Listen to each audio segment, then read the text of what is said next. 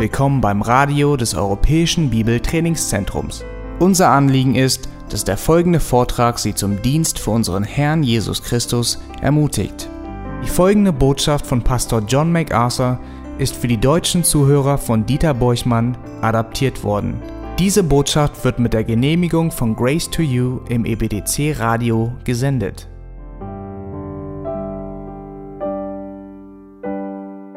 Und die Weihnachtszeit ist da und wir sind uns der Geburt unseres Herrn Jesus Christus und deren Bedeutung auch sehr bewusst. Und es ist so, wie Sam schon angekündigt hat, als ich darüber nachdachte, was ich wohl über die Weihnachtstage verkündigen könnte, habe ich mich dazu entschlossen, den Judasbrief erstmal ein paar Wochen ruhen zu lassen und eine Predigtserie über die Liebe Gottes zu predigen. Mit Sicherheit ist die großartigste Wahrheit über Weihnachten die, dass Gott die Welt so geliebt hat, dass er seinen eingeborenen Sohn gab. Und Weihnachten ist in Wirklichkeit das Ergebnis, das durch Gottes Liebe zustande kommt. Und deshalb ist es auch angemessen, dass wir etwas über die Liebe Gottes erfahren. Wir denken vielleicht, dass wir das Thema schon recht gut beherrschen und nicht mehr so viel darüber nötig haben zu hören. Aber ich denke, heute Morgen werdet ihr feststellen, dass es noch einige große Fragen im Zusammenhang mit der Liebe Gottes gibt, die wir so gut verstehen müssen, wie es nur menschlich irgendwie möglich ist. Und äh, deshalb wollen wir uns damit beschäftigen. Wenn es irgendeine Sache gegeben hat, die Christen im Laufe der Jahrhunderte hoch gelobt haben, dann war das die Liebe Gottes. Als Gläubige schwelgen wir geradezu darin. Wir reden darüber, wenn wir Zeugnis ablegen, wenn wir evangelisieren, reden wir stets von der Liebe Gottes. Wir sind voller Eifer, den Menschen zu sagen, dass Gott sie liebt und deshalb seinen Sohn sandte, um am Kreuz zu sterben. Wir haben der Welt verkündigt, dass Gott Liebe ist und verkündigen Sündern regelmäßig, dass Gott sie liebt, jeden einzelnen von ihnen, ohne Ausnahme. Und die Schrift gibt uns Anlass dazu, dies zu verkündigen, denn Gott ist ein Gott der Liebe nach 2. Korinther Kapitel 13 Vers 11 und auch 1. Johannes 4 Vers 8 bezeugt, Gott ist Liebe. Es gibt keinen Zweifel daran, dass das wirklich ein Attribut und eine Eigenschaft Gottes ist, aber noch mehr als das, es ist ein wesentlicher Teil seines geistlichen Wesens, seines Seins. Und es ist ein häufig zelebriertes Attribut denn es wird begleitet von Güte und von Freundlichkeit und von Barmherzigkeit. Und das sind die Beweise, das sind die Ausdrucksformen, die ihren Ursprung in der Liebe haben. Und Liedtexter, Komponisten von Hymnen und Dichter haben im Laufe der Jahrhunderte die Tugenden Gottes, der ein Gott der Liebe ist, immer hoch gelobt. Sie haben Lieder, Psalmen und Gedichte über die Liebe Gottes geschrieben und infolgedessen haben Christen diese Gedichte rezitiert, diese Lieder gesungen und die Liebe Gottes seit Jahrhunderten gefeiert. Ein zeitgenössischer Liederdichter antwortete einmal auf die Frage, welches wohl der großartigste Liedtext aller Lieder wäre, mit dem folgenden Zitat. Heißt es, und könnten alle Menschen schon begreifen, Gottes Lieb im Sohn, und wären sie als Schreiber gut zu schildern, was die Liebe tut, so wär zu klein, das Himmelszelt zu fassen, was die ganze Welt zu sagen hätte von Gottes Lieb, die seinen Sohn vom Himmel trieb. Ein gewaltiger Ausdruck der Liebe Gottes. Und der Refrain dieses Liedes lautet, O Gottes Lieb, so stark, so groß, so mild, so sanft und rein, wir werden ewig preisen, dich mit Engeln im Verein. Zitat Ende. Und es gibt viele derartige Lieder, die wir selbst schon gehört haben oder auch gesungen haben. Und sie bestätigen unseren Eindruck, dass Gott tatsächlich ein Gott der Liebe ist. Und wir sind immer dabei, den Menschen zu erzählen, dass Gott Liebe ist. Gott liebt dich. Gott liebt dich so sehr, dass er seinen Sohn auf die Welt sandte, um am Kreuz zu sterben und für die Sünde zu sühnen. Wir sind voller Eifer, selbst der erbärmlichste und der feindseligste und gottlosesten Person das mitzuteilen. Gott liebt dich und wenn du dich zu Christus bekennst, wird er dich retten.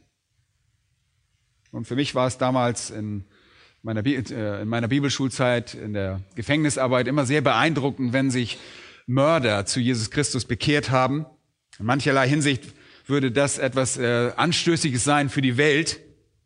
Der Gedanke, dass ein Mensch, der äh, gemordet hat, in den Himmel kommen könnte, würde gegen alles gehen, was die Welt als gut und beziehungsweise böse betrachtet und wer es verdient hat, in den Himmel zu kommen, sofern es überhaupt einen gibt für sie. Aber die Leute, die wirklich zum Glauben kommen, sind nur Beweise für diese erstaunliche Liebe Gottes. Und wir wollen selbst den ärgsten Verbrechern dieser Welt und auch anderen sagen, dass Gott die Welt so sehr liebt, dass er seinen Sohn gesandt hat, um für die Sünden der Welt zu sterben und jeder, der an ihn glaubt, gerettet werden kann. Dass, je, dass dieser jeder, hört gut zu, ohne Einschränkung gilt.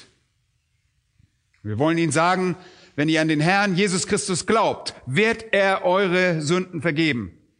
Ebenso wie er die Sünden von Paulus vergab, der sich als der größte Sünder bezeichnete. Ihr erinnert euch daran. Und auch er war ein Gotteslästerer und ein Verfolger und ein Mörder. Also verkündigen wir die Liebe weit und breit. Nun, das Ganze ist doch relativ einfach, oder? Kann man doch ganz einfach verstehen.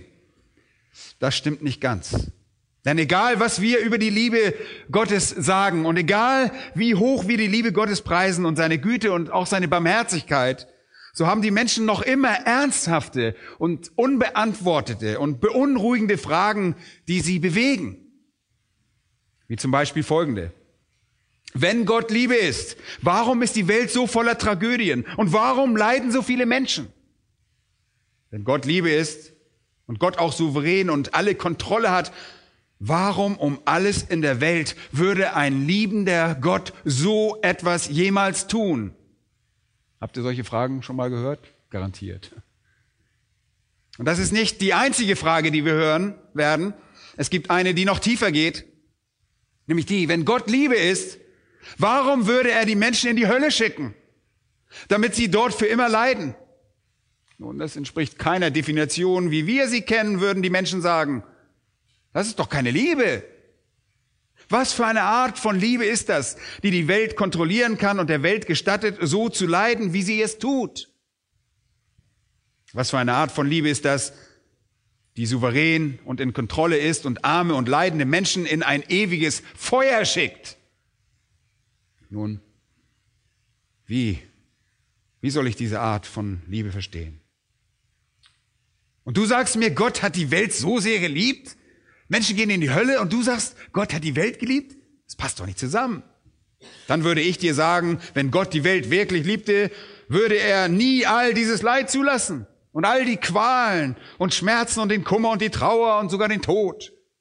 Und ich sage dir, wenn ein Gott der Liebe das Universum lenken würde, würde er diese Liebe ausdrücken und er würde das tun, was Liebe meiner Meinung nach tun würde. Er würde alle Schmerzen beseitigen, alles Böse, allen Kummer und er würde die Zeit und die Ewigkeit nur mit Glück füllen. Warum tut Gott das nicht, wenn er wirklich jeden liebt? Und darüber hinaus, willst du mir wirklich sagen, dass Gott will, dass jeder errettet wird? Warum würde er dann einen Plan entwickeln, nachdem die meisten Menschen in der Hölle landen? Und wenn Gott ein Gott der Liebe ist und jemanden liebt, warum rettet er dann nicht einfach jeden? Ist er etwa unfähig? Und wenn Gott der liebende Vater der Menschheit ist, warum handelt er nicht wie ein menschlicher Vater, der seine Kinder liebt, der nie zulassen würde, dass seine Kinder Entscheidungen treffen, die zu ihrer Zerstörung führen würden? Wenn Gott ein liebender Gott ist, warum hat er die Sünde und den Tod überhaupt zugelassen? Nun, diese und ähnliche Fragen sind berechtigt und sie erfordern Antworten. Und es gibt eine Reihe von möglichen Antworten. Eine davon ist die Antwort des Universalismus. Der Universalismus oder die Allversöhnung ist eine Lehre, an die viele glauben, besonders in Süddeutschland. Und die lehrt, dass man am Ende, dass letztlich am Ende jeder gerettet wird, dass der Heilsplan letztendlich universal ist, Und dass Gott jeden retten wird und am Ende jeder in den Himmel kommen und die Hölle nicht existieren. Und auf diese Art beantworten manche Menschen das Problem, wie Gott so viele in die Hölle schicken könnte. Außer natürlich den wenigen, die glauben. Und die Antwort lautet ihrer Meinung nach, dass Gott es am Ende doch nicht tut. Am Ende wird seine Liebe überwiegen und er wird jeden retten. Und das nennt man Universalismus oder die Allversöhnung. Andere Menschen beantworten die Frage mit einer Theorie genannt namens Annihilationalismus. Das ist, ihre Lösung besteht darin, dass Gott am Ende die Gläubigen in den Himmel ruft und den Rest einfach nur vernichtet. Einfach auslöscht, sodass sie gar nicht mehr existieren. Und wer nicht existiert, kann auch kein Bewusstsein mehr haben. Und damit gibt es kein leidendes Bewusstsein. Es gibt deshalb also keine Hölle als Bestrafung, sondern nur Annihilation, Vernichtung. Das sind nicht nur Einzelne, die das glauben, sondern wirklich ganze Gruppen von Menschen und Sekten und sogar Gemeinden. Manche Menschen also lösen das Problem, indem sie einfach sagen, dass jeder letztlich gerettet wird und andere sagen, dass die Menschen einfach ausgerottet und vernichtet werden, dass sie nicht mehr existieren, so dass sie nicht mehr bewusst leiden, weil sie nicht mehr existieren. Das Problem bei diesen beiden Antworten ist, dass sie unbiblisch sind. Sie sind einfach unbiblisch. In gewisser Weise würden diese Ansichten unsere ähm, Emotionen ein bisschen beruhigen. Das würde sicherlich einige Probleme für uns beseitigen. Erstens könnten wir völlig entspannter gegenüber diesen Leuten sein, die wir evangelisieren. Denn entweder werden sie alle für immer gerettet oder sie gehen, werden gar nicht mehr existieren. Und was ist letztlich der Unterschied davon? Wir brauchen uns also um niemanden wirklich dann Sorgen zu machen, denn es gibt letztlich keine Hölle. Und es würde das Leben in gewisser Weise emotional bequem machen und ganz gewiss auch im Hinblick auf jene Verantwortung. Das Problem ist, dass die Bibel wirklich beides nicht lehrt. Wieder andere sagen, und das ist drittens, ach, das ist doch ganz einfach. Es ist völlig einfach. Gott liebt einfach keine Menschen, die nicht zu ihm gehören. Er hasst sie.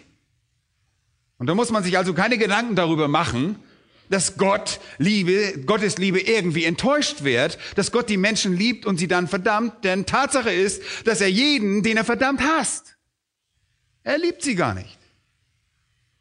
Diese Menschen würden sagen, dass die Liebe Gottes selektiv ist und nur jenen gilt, die an ihn glauben, während er den Rest hasst. Und äh, sie würden euch an, den, äh, an das Alte Testament erinnern. Sie würden hingehen und sagen, ja, guck mal, da heißt es, sie, da sind, äh, Gott ist zornig gegen den Bösen jeden Tag, heißt es in der Schrift. Sie würden euch auch Abschnitte aus dem Alten Testament zeigen, wo Gott sagt, er hasst das Böse und den Weg des Bösen und andere Stellen, wo Gott Feindschaft gegenüber der Sünde und gelegentlich sogar gegenüber den Sündern zum Ausdruck bringt. Sie würden im Prinzip sagen, ähm, dass könnte man einfach so verstehen, dass Gott jeden hasst, der nicht an ihn glaubt und dass, sie, dass die Liebe Gottes deshalb eingeschränkt oder beschränkt ist und zwar für die Auserwählten. Gott liebt nur die Auserwählten. Leute, das Problem dabei ist, dass die Bibel auch das nicht lehrt. Die Bibel sagt, denn so sehr hat Gott die Welt geliebt,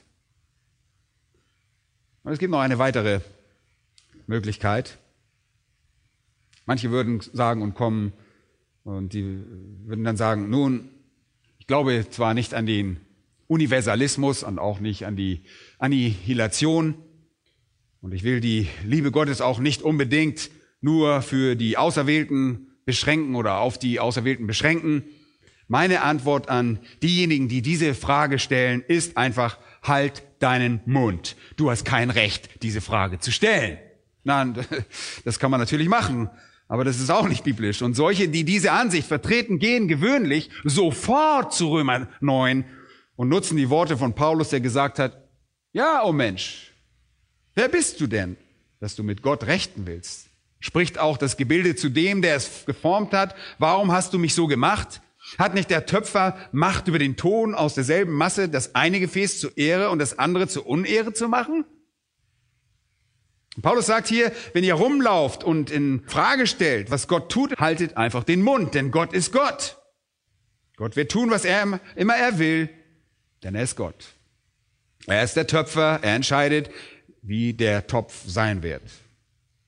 Gott ist Gott.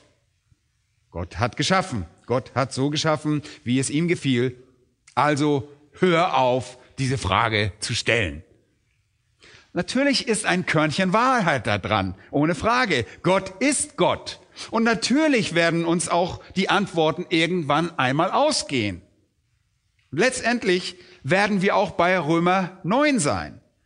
Und schließlich und endlich werden wir uns mit der Tatsache auch abfinden müssen, dass Gott tun wird, was er tun wird. Und wir können die Frage verstehen, ohne sie vollkommen zu erfassen, aber wir können zumindest verstehen, worin das Rätsel besteht, wenn wir es auch nicht lösen können. Aber bevor wir je an diesen Punkt ankommen, gibt es viele Dinge, die wir begreifen müssen. Wenn jemand sagt, nun, ich weiß nicht, wie Gott die Welt lieben kann und ein Gott, der Liebe sein kann und die Dinge gleichzeitig so sein können, wie sie sind. Dann müsst ihr dem Menschen nicht gleich sagen, er soll den Mund halten, weil er nicht das Recht hat, diese Frage zu stellen, weil er nur ein Topf ist und kein Recht hat, den Töpfer anzuzweifeln. Nur um das mal auszubalancieren, was wir vor ein paar Wochen auch gesagt haben. Ja? Nicht, dass ihr denkt, oh, das ist die Antwort, wir antworten einfach sofort, halt die Klappe, sei ruhig, halt den Mund. Wir müssen nicht so reagieren, denn die Bibel gibt uns ein wunderbares und gut nachvollziehbares Verständnis von der Liebe Gottes. Und letztendlich werdet ihr an den Punkt kommen, wo ihr einfach Gottes Urteil als Töpfer vertrauen müsst. Aber nicht ganz am Anfang. Nicht ganz am Anfang. Und ich möchte euch zeigen, wie man die Liebe Gottes verstehen kann. Und damit ihr sie begreifen könnt, möchte ich das an drei, anhand von drei Schlüsselthesen tun. Und eine werden wir heute davon nur betrachten. Wir werden uns einige Wochen damit beschäftigen. Und bevor wir äh, nicht mit allen fertig sind, werdet ihr nicht alles verstehen. Wir befinden uns aber auf dem richtigen Weg. Daran müsst ihr denken, okay? Denkt, ja, wir sind auf dem richtigen Weg. Geduld, Geduld. Wir kommen zum Ende. Wir werden dann am Ziel sein und dann werdet ihr sagen, okay, jetzt verstehen wir. Zieht also keine voreiligen Schlüsse, sondern genießt einfach mal diese Reise. Und wenn ihr die Reise mitmacht, werdet ihr das Ziel lieben, wenn ihr da angekommen seid. Ich möchte euch drei Thesen vorstellen und eure Denken darauf ausrichten. Und diese Predigtserie halte ich für sehr wichtig, weil sie einige sehr eindringliche und triftige Fragen beantworten, die wir wirklich haben, die auf unseren Herzen sind. Sowohl von der theologischen Seite als auch von einer sehr pragmatischen Seite aus, wenn ihr mit Menschen redet, besonders zu dieser Jahreszeit. Menschen, die euch über Gott fragen werden, der die Welt genug liebte, um seinen Sohn zu senden. Und wenn er ein Gott der Liebe ist, warum sind die Dinge, wie sie sind? Ich möchte euch also diese drei Thesen vorstellen kurz. Die erste lautet, dass Gottes Liebe in ihrem Umfang unbegrenzt ist. Gottes Liebe ist in ihrem Umfang unbegrenzt. Die zweite lautet, dass Gottes Liebe in ihrem Maß begrenzt ist. Gottes Liebe ist in ihrem Maß begrenzt. Drittens ist Gottes Liebe letztendlich auf seine Ehre ausgerichtet. Gottes Liebe ist letztendlich auf seine eigene Ehre ausgerichtet. Wir werden uns nacheinander mit diesen beschäftigen. Heute Morgen fangen wir mit dieser ersten These an. Gottes Liebe ist in ihrem Umfang unbegrenzt. Und im Verlauf unserer Betrachtung dieser These werdet ihr die Herrlichkeit von Gottes Liebe zunehmend besser verstehen. So wie sie viele von euch meiner Meinung nach wahrscheinlich vorher noch nicht verstanden habt. Lasst uns also mal die erste These betrachten.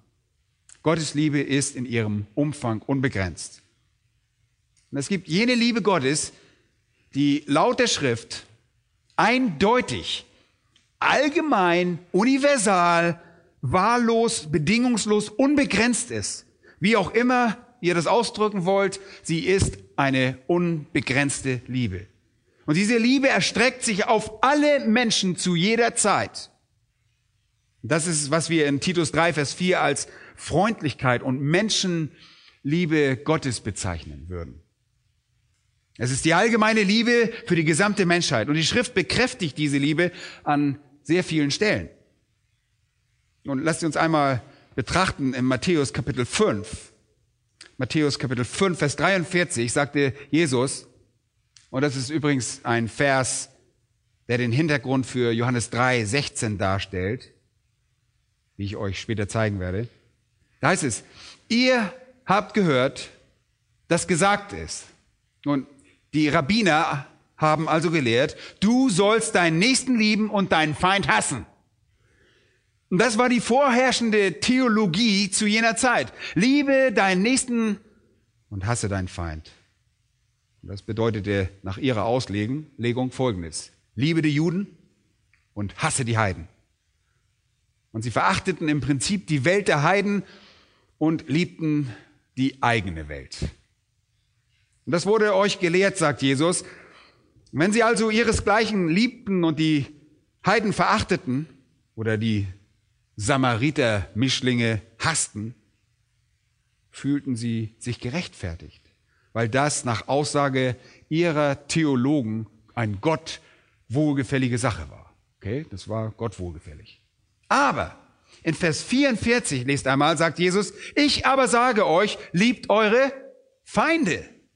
Mit anderen Worten, liebt nicht nur euresgleichen, liebt nicht nur diejenigen in eurer eigenen Familie, liebt eure Feinde und zeigt diese Liebe, indem ihr für die Feinde betet oder für die, die euch verfolgen, wie Jesus es tat, selber tat. Er sagt nämlich, Vater, vergib ihnen, denn sie wissen nicht, was sie tun. Oder auch Stephanus, erinnert ihr euch, als Stephanus das sagt, rechne ihnen diese Sünde nicht an, während sie beide, Jesus und Stephanus, auf mörderische Menschen, von mörderischen Menschen getötet, getötet wurden. Jesus sagt, liebt eure Feinde und betet selbst für jene, die euch verfolgen. Und in Vers 45 nennt er euch den Grund dafür, damit ihr Söhne eures Vaters im Himmel seid. Nun, was bedeutet Söhne eures Vaters im Himmel? Nun, damit könnt ihr bekunden, dass ihr zur selben Familie gehört, dass ihr Kinder Gottes seid. Denn in Epheser 5 und Vers 1 lesen wir, werdet nun Gottes Nachahmer als geliebte Kinder und wandelt in der Liebe. Ahmt Gott nach und wandelt in Liebe. Und worum geht es hier? Es geht darum, dass ihr eure Feinde liebt, weil ihr Kinder Gottes seid und Gott seine Feinde liebt. Genau das bedeutet es. Gott liebt seine Feinde. Gott liebt nicht nur seine Familie, Gott liebt auch seine Feinde. Und am Kreuz demonstrierte Jesus seine Liebe nicht nur für die Apostel und die Gläubigen, sondern seine Liebe erstreckt sich auch auf diejenigen, die nicht glaubten.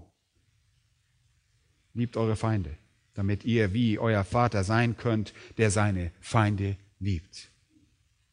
Nun schlagt einmal Markus Kapitel 10 auf.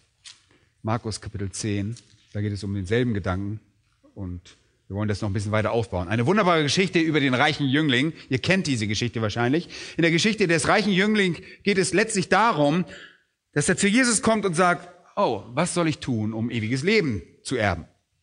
Und das ist wirklich eine tolle Frage. Wie komme ich in den Himmel? Das ist wirklich eine gute Frage. Eine tolle Frage, die er da hat. Und Jesus sagt zu ihm, du kennst die Gebote. Vers 19, Du sollst nicht Ehe brechen, du sollst nicht töten, du sollst nicht stehlen, du sollst nicht falsches Zeugnis reden, du sollst nicht rauben, du sollst deinen Vater und deine Mutter ehren. Er nennt ihm also die Gebote. Und der Gedanke dahinter steht, ihn mit seiner Sünde und seinem Verstoß gegen Gottes Gesetz zu konfrontieren. Aber stattdessen antwortet er genau mit dem Gegenteil und sagt in Vers 20, Meister, das alles habe ich gehalten von meiner Jugend an. Ich habe nie das Gesetz gebrochen. Das ist unglaublich, oder? Dieser Mann glaubt, er sei vollkommen gerecht und gibt seine Sünde nicht zu. Und deshalb sagt Jesus, schaut mal, du willst ewiges Leben? Hey, das Erste, was du erkennen musst, ist, dass du ein Sünder bist. Wenn du nicht weißt, dass du ein Sünder bist, wirst du das ewige Leben nicht empfangen können, denn das ist nur für bußfertige Menschen. Deshalb konfrontiert er ihn mit seiner Sünde. Aber dieser Mann leugnet die Sünde und dass er überhaupt irgendwelche Sünden hat. Und die zweite Komponente in unserem Heil ist die Bereitschaft, Christus gehorsam zu sein. Als erstes müsst ihr zugeben, dass ihr Sünder seid und dann müsst ihr euch Christus unterordnen. Christus prüft den Jüngling also und er sagt, geh hin, verkaufe alles, was du hast und gib es den Armen und folge mir nach. Keine Chance. Es gibt zwei, zwei Dinge, die der junge Mann auf keinen Fall tun würde. Erstens würde er seine Sünde nicht bekennen und zweitens würde er bestimmt nicht sein Hab und Gut verkaufen und Christus nachfolgen. Leute, es ist sehr schwer, gläubig zu werden, ohne diese Dinge zu tun. Es ist schwer, ewiges Leben zu empfangen. Es ist unmöglich, das ewige Leben zu bekommen. Und das ist es, was Jesus in Vers 23 sagt. Wie schwer werden die Reichen in das Reich Gottes eingehen? Wie schwer? Aber das, worauf ich euer Augenmerk richten möchte, ist in Vers 21.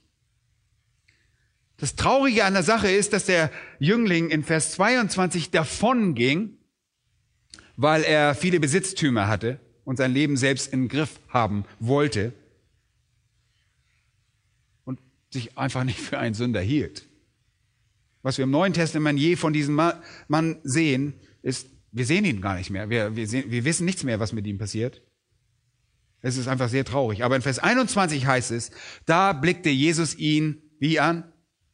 Mit Liebe. Er gewann ihn lieb, stand er. Er liebte ihn. Ihr seht, die Liebe Gottes, die sich in Jesus Christus hier manifestiert, ist nicht nur den Seinen vorbehalten. Er hier liebte er einen unverhohlenen, offenkundigen Sünder, einen unbußfertigen Menschen, der ihn ablehnte und sich ihm nicht unterordnete. Er liebte ihn. Und lasst uns einmal zu Sacharja Kapitel 63 gehen. Sacharja 63 an dieser Stelle, in dem Mikrokosmos des Volkes Israel, liegt der Schlüssel, um den uneingeschränkten Umfang von Gottes Liebe, die sich in Jesus Christus und im Evangelium manifestiert, zu verstehen. Jesaja 63 ist sehr aufschlussreich. Der Prophet Jesaja wird über Gott und über den Herrn schreiben, aber in einem spezifischen Abschnitt, Vers 7, befasst er sich mit den Gnadenerweisen des Herrn. Er will über Gottes Liebe schreiben.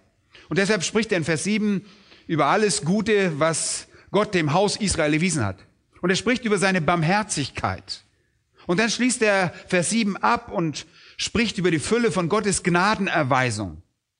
Hier dreht sich alles um Gottes Liebe.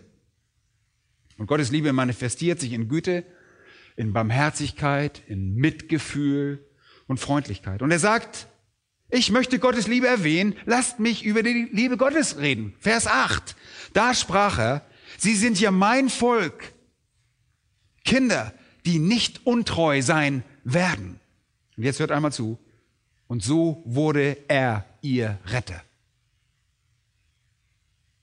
Was? Über wen redet es hier? Es redet über Israel. Gott wurde zu Israels Retter. Und ihr fragt jetzt, äh, meinst, du, meinst du in einem allumfassenden Sinne? Ganz genau. Gott wurde zum Retter der Nation. Er war der offizielle, göttlich designierte Retter Israels. Und er identifizierte sich wirklich mit ihnen. Und in Vers 9 lesen wir, bei all ihrer Bedrängnis war er auch bedrängt. Und der Engel seines Angesichts rettete sie. Und dieser Engel des Angesichts ist wahrscheinlich die Erscheinung Christi vor dessen Fleischwerdung. Gott entsandte also sogar den Engel seines Angesichts, vielleicht eine sogenannte Christophanie, eine Erscheinung Christi vor dessen Fleischwerdung, als besonderer Retter und Erlöser Israels. Und dann heißt es, in seiner Liebe und seinem Erbarmen hat er sie erlöst. Er wurde ihr Retter. Er litt, wenn sie litten. Und er sandte einen Engel seines Angesichts, um sie zu retten. In seiner Liebe und Barmherzigkeit erlöste er sie. Er nahm sie hoch er trug sie alle Tage der Vorzeit, heißt es dort. Und hier identifiziert sich Gott auf allgemeine, auf allumfassende Weise als Retter der ganzen Nation Israels. Aber in Vers 10 lesen wir Folgendes. Sie aber waren widerspenstig und betrübten seinen Heiligen Geist. Da wurde er ihnen zum Feind und kämpfte selbst gegen sie. Und das ist wirklich eine sehr erstaunliche Aussage, weil ihr hier eben auch Gott als Retter definiert seht, als Liebenden, als Erlöser der Menschen, die seine Feinde sind, die gegen ihn rebelliert haben, die seinen Heiligen Geist betrübt haben und die ein Leben der Sünde gewählt haben. Und in Vers 16, mitten im Vers, und in Vers 17 heißt es dann, du aber Herr bist unser Vater und dein Name ist unser Erlöser von Ewigkeit her. Herr, warum willst du uns abirren lassen von deinen Wegen und unser Herz verstocken, dass wir dich nicht fürchten? Wirklich eine erstaunliche Aussage. Jetzt lässt Gott das Herz seines Volkes, dem er als Löser bekannt ist, vom Weg abirren und verstocken. Er ist der Retter und Erlöser eines Volkes, das sein Feind ist, das gegen ihn kämpft. So unglaublich. Ein Volk, das absolut rebellisch ist. Eines Volkes, das er auf dem Weg äh, abkommen und dessen Herz er selbst verstocken lässt. Und jetzt geht einmal zu Kapitel 64 und Vers 4, zur Mitte des Verses dort.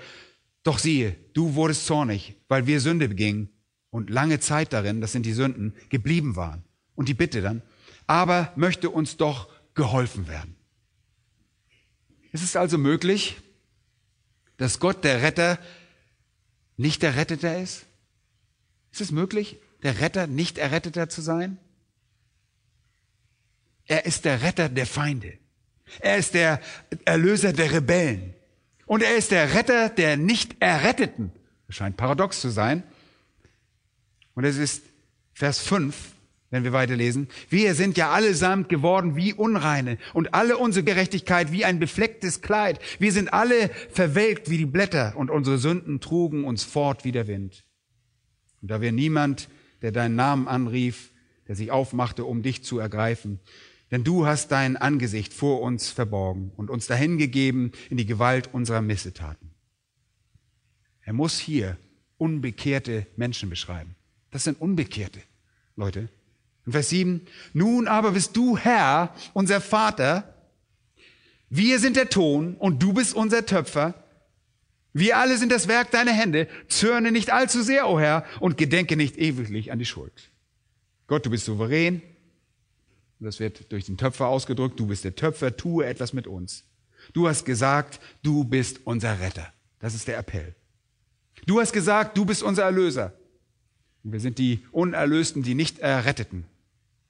Und Gott sagt in, in Kapitel 65, Vers 2, ich habe versucht, etwas mit euch zu machen. Den ganzen Tag habe ich meine Hände ausgestreckt nach einem widerspenstigen Volk, das seinen eigenen Gedanken nachgeht auf einem Weg, der nicht gut ist.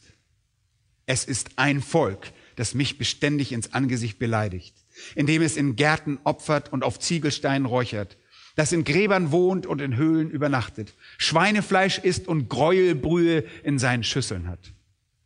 Mit anderen Worten, ihr betet Götzen an. Dabei können sie noch sagen, stellt euch einmal diese Unverfrorenheit vor in Vers 5. Bleibe für dich, rühre mich nicht an, denn ich bin heiliger als du.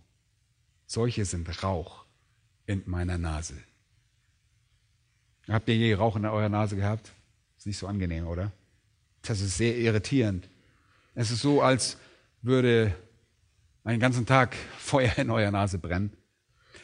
Er sagt hier, siehe, das ist vor mir aufgeschrieben. Ich will nicht schweigen, sondern vergelten. Ja, ich werde es ihnen in den Gewandbausch vergelten. Eure Sünden und die Sünden eurer Väter miteinander, spricht der Herr, weil sie auf den Bergen geräuchert und mich auf den Höhen verhöhnt haben. Darum will ich ihnen zuerst ihren verdienten Lohn in ihrem Gewandbausch zumessen. Ich weiß, was ich tun werde. Ich werde euch richten. Und warum werde ich euch richten? Weil ihr euch geweigert habt, euch retten zu lassen, als ich euer Retter war. als ich euer Erlöser war, habt ihr euch geweigert, euch erlösen zu lassen. Ich kam mit einem Engel, dem Engel des Angesichts, um euch zu erlösen und ihr habt die Erlösung abgelehnt. Ich kam, um euch Barmherzigkeit zu erweisen und ihr habt Barmherzigkeit abgelehnt. Ich kam, um euer Mitgefühl zu erweisen und ihr habt Mitgefühl abgelehnt. Und es geht darum, dass es in der Tat in diesem Text sehr offensichtlich ist, dass Israel angeklagt wird, weil Gott ihr Retter war, ihr Erlöser, ihnen Segen angeboten hat und Güte und Freundlichkeit und Barmherzig und Mitgefühl und all diese Dinge, aber sie haben dieses Angebot verschmäht, sodass Gott der Retter derjenigen sein kann, die seine Feinde sind. Versteht ihr das? Er kann der Erlöser derjenigen sein, die gegen ihn rebellieren. Aber sie lehnen es ab. Und ihr fragt jetzt vielleicht, warum sagst du all das? Nun, nur um zu sagen, dass Gott das Volk Israel liebte und zu seinem Erretter wurde, doch sie lehnten ihn ab. Sie entschieden sich für die Sünde. Leute, sie wurden dafür gerichtet.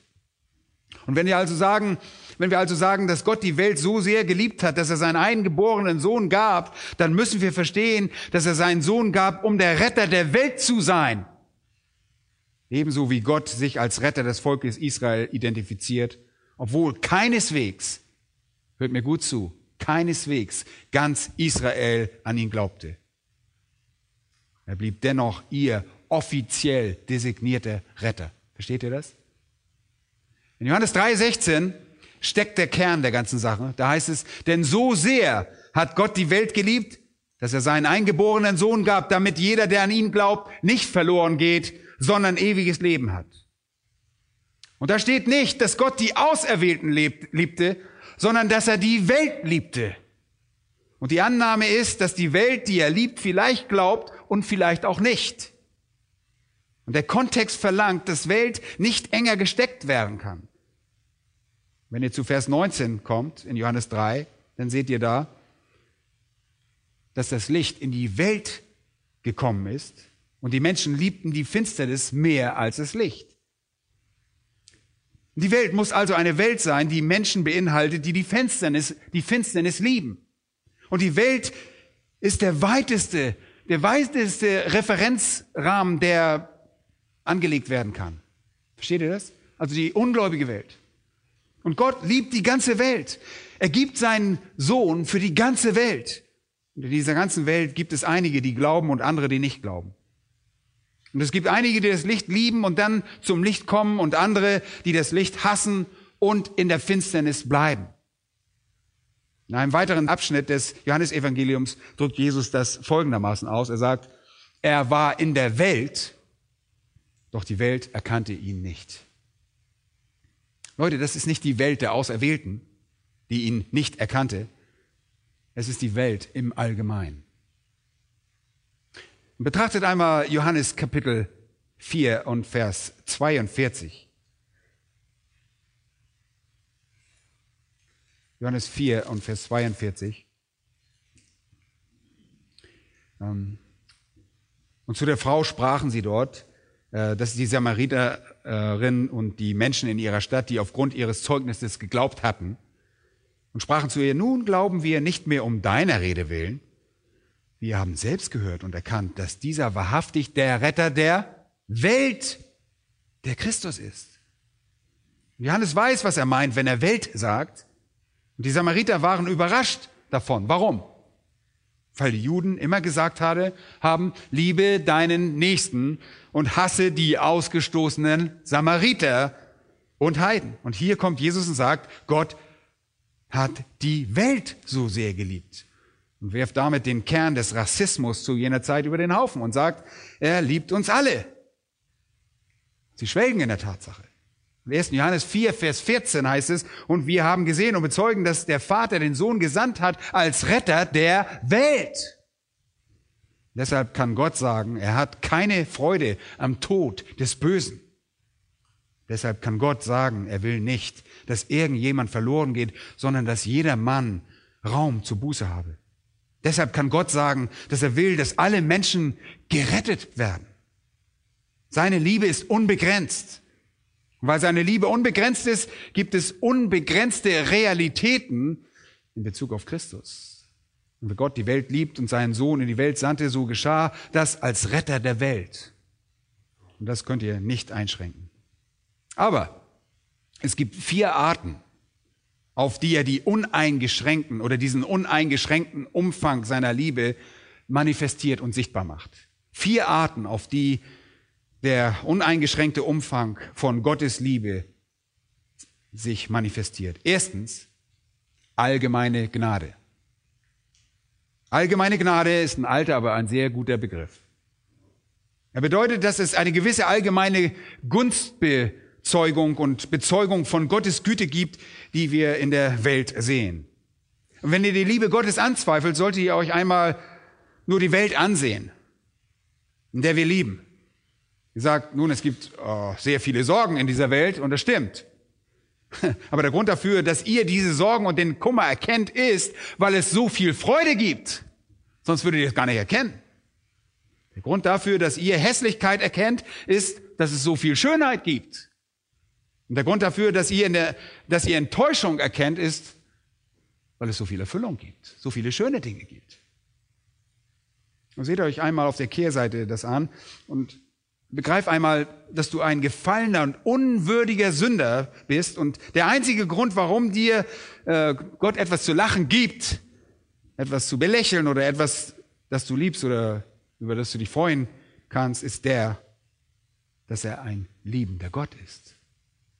Und obwohl wir unwürdige, unwürdige Sünder sind, demonstriert er uns seine Liebe. Sogar uns unwürdigen Sündern. Und das nennt sich allgemeine Gnade.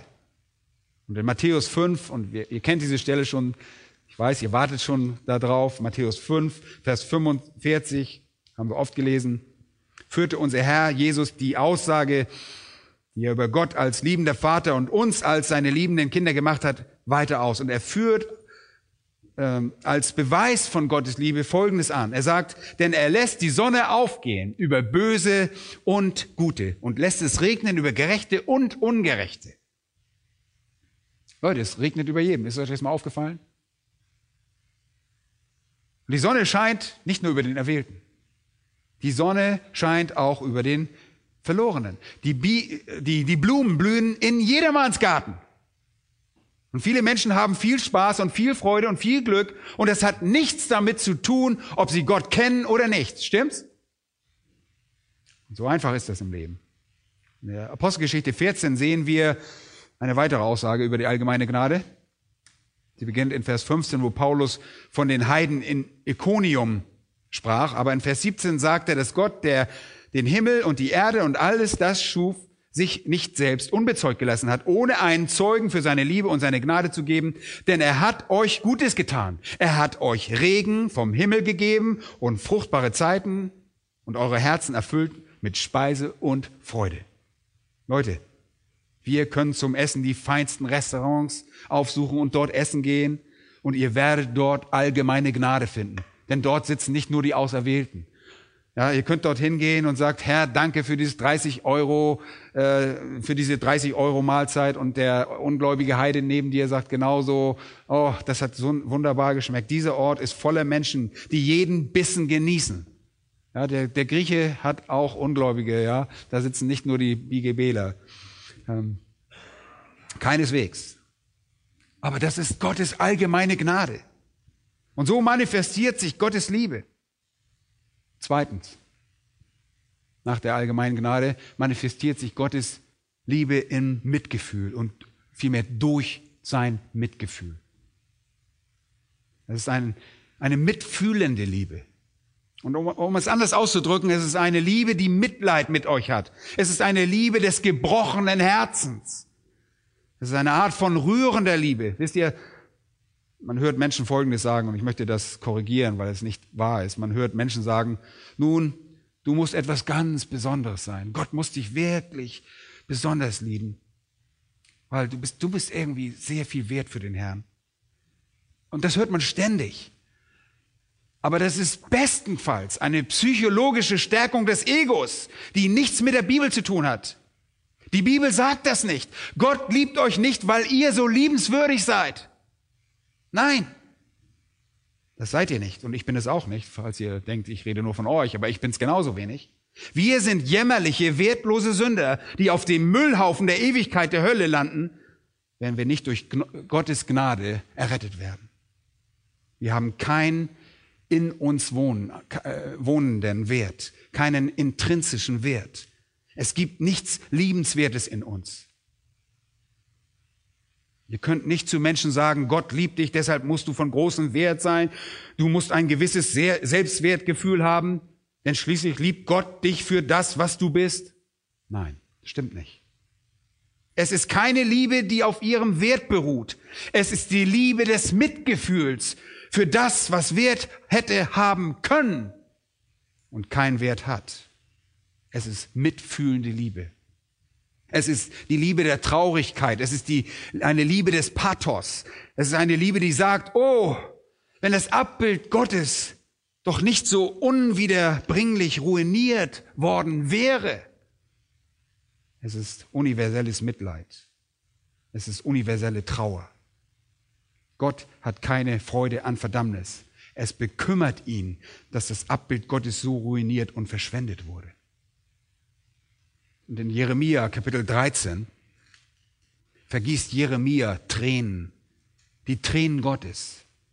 Denn Gott ist ein Geist, und es ist schlecht für einen Geist, zu, äh, Tränen zu vergießen, deshalb vergießt Jeremia hier die Tränen. Und in Vers 16 sagt es, Gebt dem Herrn, euren Gott, die Ehre. In Vers 17 sagt er, wenn ihr aber nicht hören wollt, wird mein Auge unaufhörlich weinen und in Tränen zerfließen. Das sind letztlich die Tränen Gottes. Gott weint über den Ruin seiner Geschöpfe. Und das sieht man auch in Jeremia 48. Aber geht einmal zurück oder vorwärts zu Matthäus 23. Matthäus Kapitel 23 und Vers 37 sagt Jesus, und die Stelle haben wir in letzter Zeit öfter gelesen, da sagt er, Jerusalem, Jerusalem, wie oft habe ich deine Kinder sammeln wollen, wie eine Henne ihre Küken unter den Flügel gesammelt, aber ihr habt nicht gewollt. Und dann sagt er in Lukas 9, 41, lesen wir, dass Jesus über die Stadt blickte und was tat? Er weinte. Er weinte. Er blickte nicht auf sie nieder und sagte, sie sind so wunderbar, sie sind alle so unwiderstehlich toll. Nee, es war Mitleid. Es war Mitgefühl. Es war Trauer. Nicht Liebe, die durch das, den vorhandenen Wert eines Menschen motiviert wurde, sondern Liebe durch den vergeudeten Wert, durch den verlorenen Wert motiviert wird.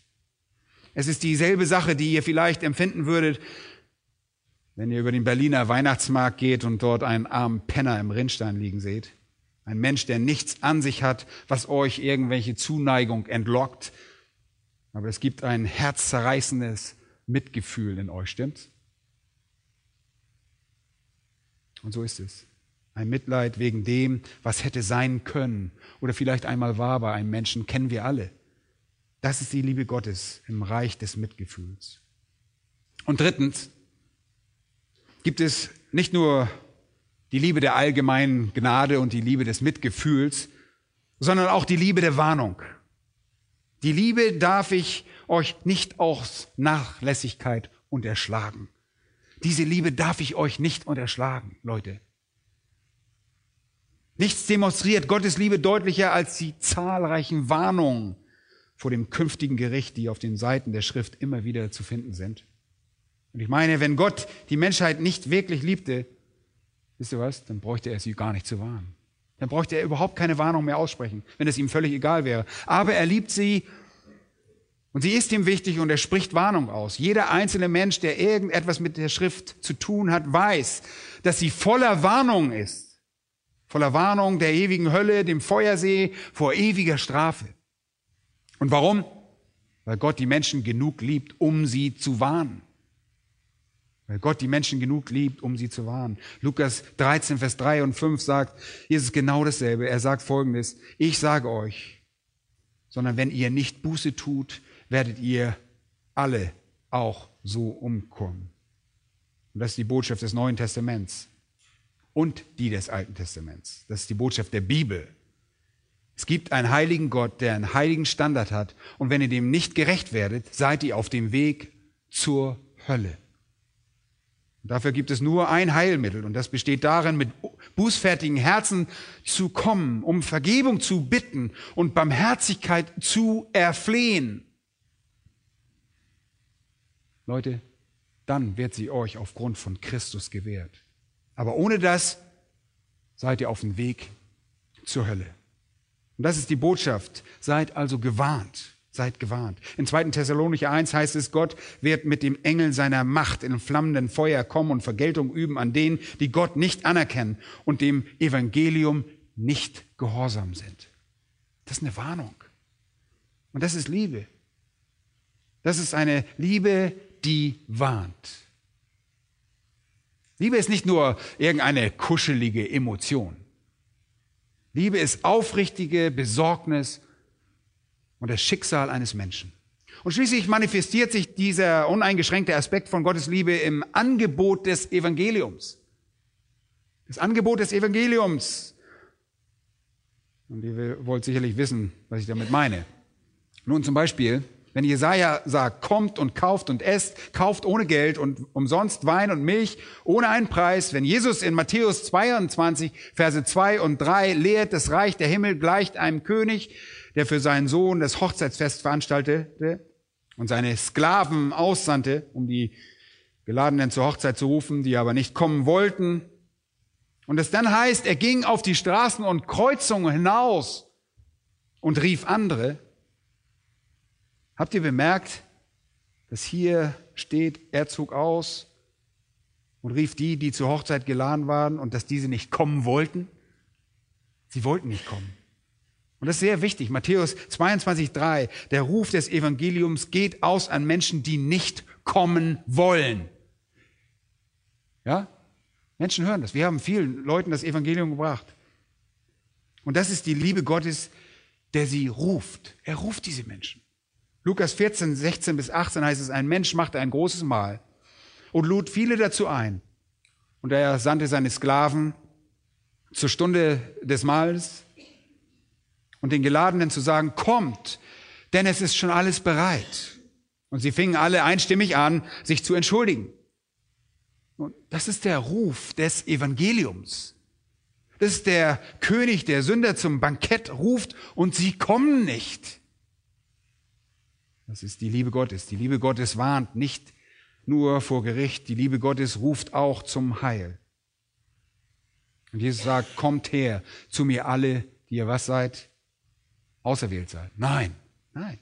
Mühselig und beladen seid. So will ich euch erquicken. Und in Lukas 2 und Vers 10 kommt der Engel an und sagt zu ihnen, fürchtet euch nicht, denn siehe, ich verkündige euch große Freude, die dem ganzen Volk widerfahren soll, denn euch ist heute in der Stadt Davids der Retter geboren. Das ist eine frohe Botschaft für alle Menschen. Wirklich für alle. Gottes Liebe für die Menschheit ist offensichtlich in seinem Gebot, Angebot des Evangeliums für alle Menschen. Und der Pfad zum Evangelium wurde für jeden freigemacht. Wenn ihr betrachtet, was in Römer 1 steht, dann beginnt ihr den Weg dort. In Römer 1 heißt es, das von Gott Erkennbare ist unter ihnen offenbar. In Römer 1, 18 und 19, das von Gott Erkennbare ist in jedem Einzelnen. Und nicht nur das, die Schöpfung überall um uns herum demonstriert das Wunder Gottes. Und wenn ihr dieser Erkenntnis nicht gerecht werdet, sagt Paulus in Römer 1, so habt ihr was? Keine Entschuldigung. Es gibt keine Entschuldigung. In Römer 2 heißt es, dass selbst die Heiden, die keine Schrift haben, also die das Wort Gottes nicht haben, das Gesetz Gottes nicht haben, wo ist es aufgeschrieben? Es ist in ihren Herzen aufgeschrieben. Es ist das Gesetz, das in das Herz geschrieben ist. Jeder, der auf die Welt kommt, kann also den ersten Schritt auf dem Weg zu Gott gehen. Und Schritt zwei, auf dem Weg zur Gerechtigkeit. Und es gibt sogar ein Gewissen, das euch entweder entschuldigt oder verklagt. Je nachdem, wie ihr auf das Gesetz reagiert, das in euer Herzen geschrieben ist. Und dann kommt ihr zum Johannesevangelium und Kapitel 1, Vers 9. Und wir lesen, das wahre Licht, das ist Christus, welches jeden Menschen erleuchtet, sollte in die Welt kommen. Und ich glaube, ihr könnt das äh, noch einen Schritt weiterführen. Wenn ihr einen Schritt und zwei macht, dann kann das Licht Christi auch euch erleuchten, bis ihr das Verständnis des Evangeliums erlangt. Warum sonst würde Jesus in Matthäus 28 sagen, was er gesagt hat? Ganz am Ende des Evangeliums heißt es, geht nun hin und macht alle Nationen zu Jüngern. Warum würde er sicher gehen, dass das für uns aufgezeichnet wird und uns ganz am Ende des Markus-Evangeliums auch in Markus 16, Kapitel 16, Vers 15 überliefert wird? Geht in die ganze Welt und predigt das Evangelium der ganzen Schöpfung. Nun, weil das die Liebe Gottes in ihrem uneingeschränkten Umfang ist. Seine Liebe für die Menschheit, wie in Titus 3, Vers 4 oder in 1. Timotheus Kapitel 4, Vers 10. Er ist ein Retter aller Menschen, besonders der Gläubigen heißt es dort. Besonders der Gläubigen. Oder unser Rettergott, welcher will, dass alle Menschen errettet werden. Denn einer ist Gott und einer ist Mittler, der Mensch Jesus Christus. Könnt ihr sehen, dass Gott alle Menschen liebt? Ihr seht es in der allgemeinen Gnade. Ihr seht es in seinem Mitgefühl. Ihr könnt das an den Warnungen erkennen und an dem Angebot des Evangeliums, das an alle Menschen geht. Und so ist Jesus der Retter der ganzen Welt. Er ist der designierte Retter der ganzen Welt. Er wird der Retter der ganzen Welt genannt. Das Sühnewerk Christi, das Werk Christi am Kreuz identifiziert ihn als Retter der Welt. Und das hat Auswirkungen für die ganze Welt. Und er sollte dazu dienen, Hört mir gut zu, dass Gottes universale Liebe für Sünder zu offenbaren, für die ganze schuldige menschliche Rasse, wegen des Werkes Jesu Christi am Kreuz als Retter der Welt, sind alle Sünder dazu berufen, Buße zu tun und zu glauben und Vergebung zu erfahren. Und wenn sie das ablehnen, sind sie schuldig und werden bestraft. Und sie haben die Liebe Gottes verschmäht. Und die Liebe Gottes ist für die ganze Welt. Und das ist die erste These und das wesentliche Prinzip, das es auch für uns zu etablieren gibt. Und ich werde mit äh, einem Wort aus Johannes 6 schließen, auch uns wohl bekannt, um die Fäden mit einem Kommentar zu Johannes 6, 31 zusammenzuführen. Jesus spricht hier zu den Juden darüber, wer er ist. Wir haben das gerade im Hauskreis gelesen. Naja, gerade ist übertrieben, aber schon ein bisschen her. Nachdem er sie gespeist hat. Erinnert ihr euch? Ja. In Vers 31 sagen die Juden, unsere Väter aßen das Manna in der Wüste, wie geschrieben steht, Brot aus dem Himmel gab er ihnen zu essen. Da sprach Jesus zu ihnen, wahrlich, wahrlich, ich sage euch, nicht Mose hat euch das Brot aus dem Himmel gegeben, sondern mein Vater gibt euch das wahrhaftige Brot aus dem Himmel. Zu wem spricht er hier? Er spricht zu den ungläubigen Juden. Ja? Und er sagt, mein Vater hat euch das Brot gegeben. Vers 33. Denn das Brot Gottes ist der, welcher aus dem Himmel herabkommt und der Welt das Leben gibt. Er sagt also, er ist für die Welt gekommen und wurde euch angeboten. Er wurde euch angeboten. Und weiter zu Vers 41, da murrten die Juden über ihn, weil er sagte, ich bin das Brot der aus dem Himmel herabgekommen ist. Seht mal, sagt er, das Brot ist für euch. Das Brot ist für euch. Das Brot ist, ist wirklich euch angeboten. Und sie sagten, wir wollen es nicht. Vers 52, die Juden stritten nun untereinander und sagten, wie kann dieser uns sein Fleisch zu essen geben? In Vers 61 war Jesus sich bewusst, dass sogar einige seiner Jünger murrten und dann geht es weiter und ihr kennt den Vers in Vers 66. Es führt dazu, dass viele seiner Jünger nicht mehr ihm nachgingen, nicht mehr mit ihm gingen.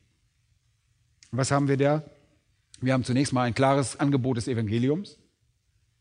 Das Angebot richtet sich an die weiteste Gruppe von Menschen. Es ist an die Juden gerichtet, die es vollkommen ablehnen.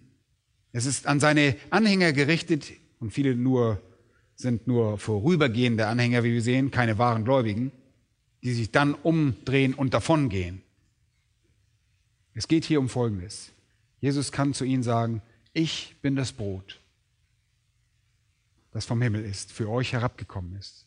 Und ihr Lieben, wir müssen in der Lage sein, genau das zu jedem Sünder zu sagen. Er ist der Retter der Welt. Lass uns das tun in diesen Weihnachtstagen, den Menschen zu sagen, er ist der Retter der Welt.